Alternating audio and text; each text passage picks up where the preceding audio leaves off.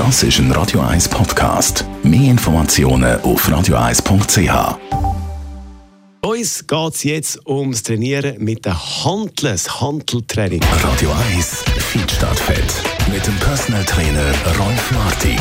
Er selber trainiert mindestens alle zwei Tage mit den Hanteln. Rolf Martin, Radio 1 Fitness-Guru.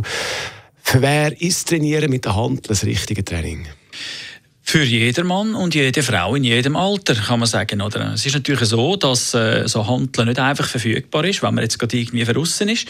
Aber da gibt es natürlich auch Alternativen. Man kann mit allem, was man findet, das kann ein äh, Stock sein, das, kann, äh, das können zwei PET-Flaschen sein, das kann irgendein Stein sein, kann man schon bereits Übungen machen.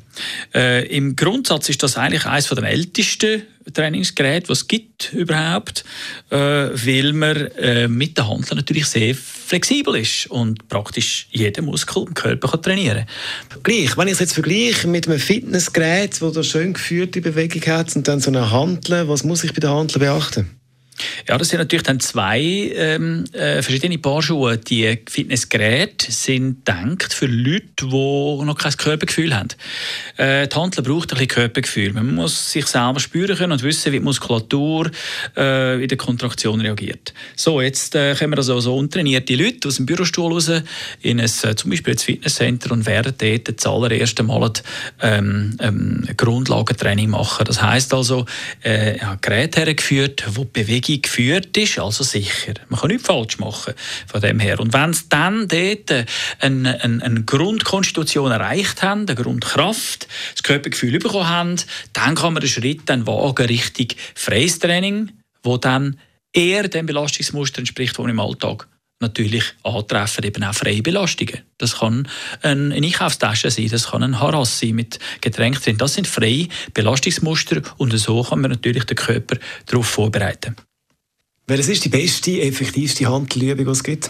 Ja, da würde ich sagen, wenn du dann äh, Handeln hast, es gibt ja Langhanteln und es gibt Kurzhanteln. Bei den Langhanteln würde ich sagen, wären Kniebeugen, wo du die Langhanteln auf der Schulter hast und dann Kniebeugen machst. So kannst du durch den höheren Widerstand natürlich die Muskulatur auch stärken. Das ist übrigens eine Basisübung, die jeder Sportler äh, inklusive äh, Federer auch machen, für das sie Grundkraft eine Grundkonstitution erreichen.